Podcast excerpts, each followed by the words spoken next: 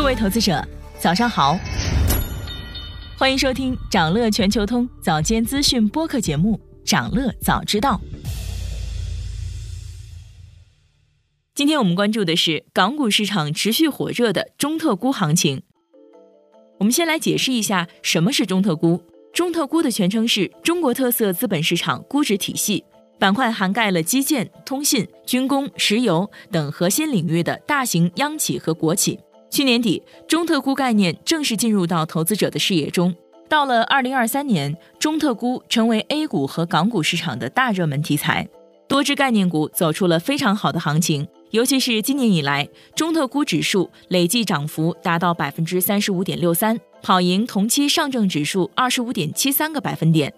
在港股市场，分析认为，港股大盘在中字头央国企的支撑下表现向好。在当前内地经济复苏节奏持续波折以及海外风险扰动的情况下，低估值、高股息率、具有 ROE 改善潜力的央国企将继续得到存量资金的重点关注。体现在盘面上，就是能源、银行、券商、保险、电讯、电力等板块的领涨。当前，投资者对中特估的认识已经越来越深，包括其中的宏观经济、社会责任以及国家战略等因素，所以这些股票的估值也相应的提高了。在这个背景下，分析预计恒指的短线支撑可能在两万点大关，并且有机会形成向上突破，短线阻力位在两万零八百点附近。其中，银行股的净资产收益率大于百分之十，因此在中特估行情里不会缺席。同时，市场资金正在从人工智能等前期热门的板块回流到金融板块，尤其是保险资金青睐的高股息的银行股。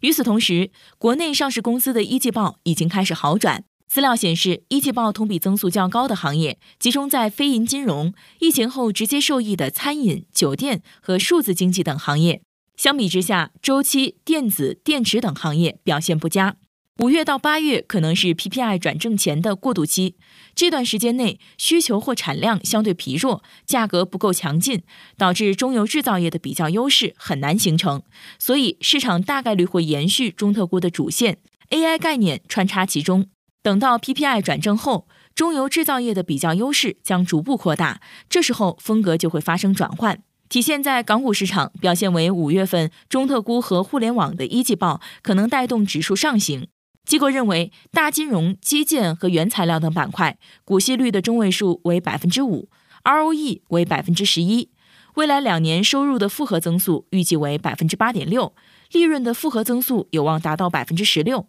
这些行业在港股通中属于比较优质的概念，即使股价再上行百分之二十左右，也不算贵。以港口航运股为例，近期中国外运、秦港股份、中原海发、中原海运港口等个股上涨明显。数据显示，二零二三年一季度沿海港口的货物吞吐量同比增长约一成，比二零一九年上涨两成，是交通运输业中受疫情影响相对最小的板块。其中一季度的散杂货的港口业绩普遍同比取得正增长。分析认为，近期的港口行情并非重复过往的炒地图、纯主题，而是产业发展阶段与中特估的共振。因此，优质的港口企业资产不弱于高速公路，估值水平应当向主要的高速公路企业靠拢。伴随着中特估热度的持续升温，利好也蔓延到了房地产板块。内房股中受益的企业包括远洋集团、中国金茂、富力地产、保利置业集团等。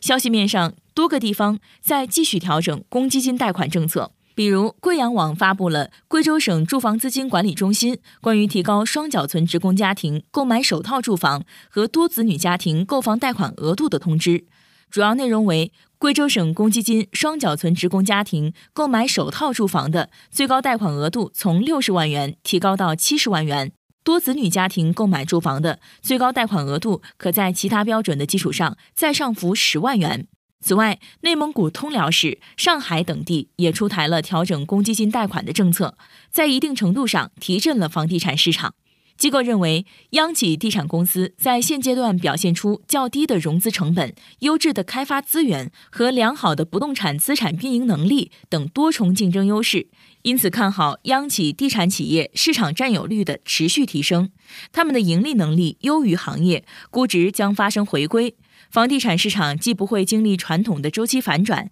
也不会成为系统性风险的来源。尤其是央企占据了显著优势，这种优势主要体现为库存的优势。因此，总的来说，在政策加持和经济面改善的大背景下，伴随着国企改革的进一步推进，具有较强核心竞争力、高价值的央国企价值重构的空间，值得关注。